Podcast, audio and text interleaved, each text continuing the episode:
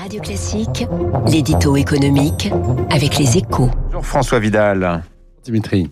L'usine du monde tourne en ce moment en plein régime. L'usine du monde, évidemment, c'est la Chine qui vient en effet de publier un excédent commercial de 535 milliards d'euros. C'est un record depuis 2015 et une performance euh, qui ne devrait pas nous étonner plus que cela, François. hein. Bah, L'épidémie de Covid n'est pas terminée, loin de là même, hein, mais on sait déjà qui en sera le grand vainqueur, Dimitri, la Chine. Il y a un an, quand ont été annoncées les premières victimes du mystérieux virus apparu du côté de Wuhan, bien peu de monde l'aurait prédit, mais les chiffres que vous venez de donner sont sans appel, et surtout quand on y réfléchit, effectivement, ils ne sont pas si surprenants. hein. D'abord parce qu'avec sa gestion très particulière des libertés individuelles, Pékin disposait plus que d'autres des moyens de juguler la crise sanitaire.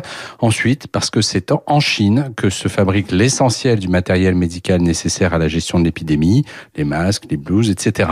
Et aussi, d'ailleurs, les, les équipements électroniques indispensables au télétravail ou au loisir de la maison. Résultat, au dernier trimestre, les exportations y ont progressé de 18% en rythme annuel. Alors cette demande, toutefois, cette demande, François, elle est temporaire. hein. Une fois la situation sanitaire revenue à la normale dans le monde, l'étoile du Made in China ne va-t-elle pas pâlir?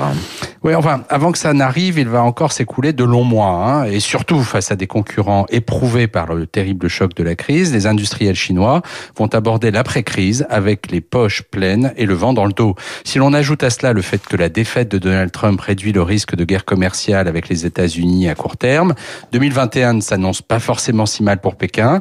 D'ailleurs, certains économistes voient déjà le PIB chinois dépasser la richesse américaine d'ici à 2028.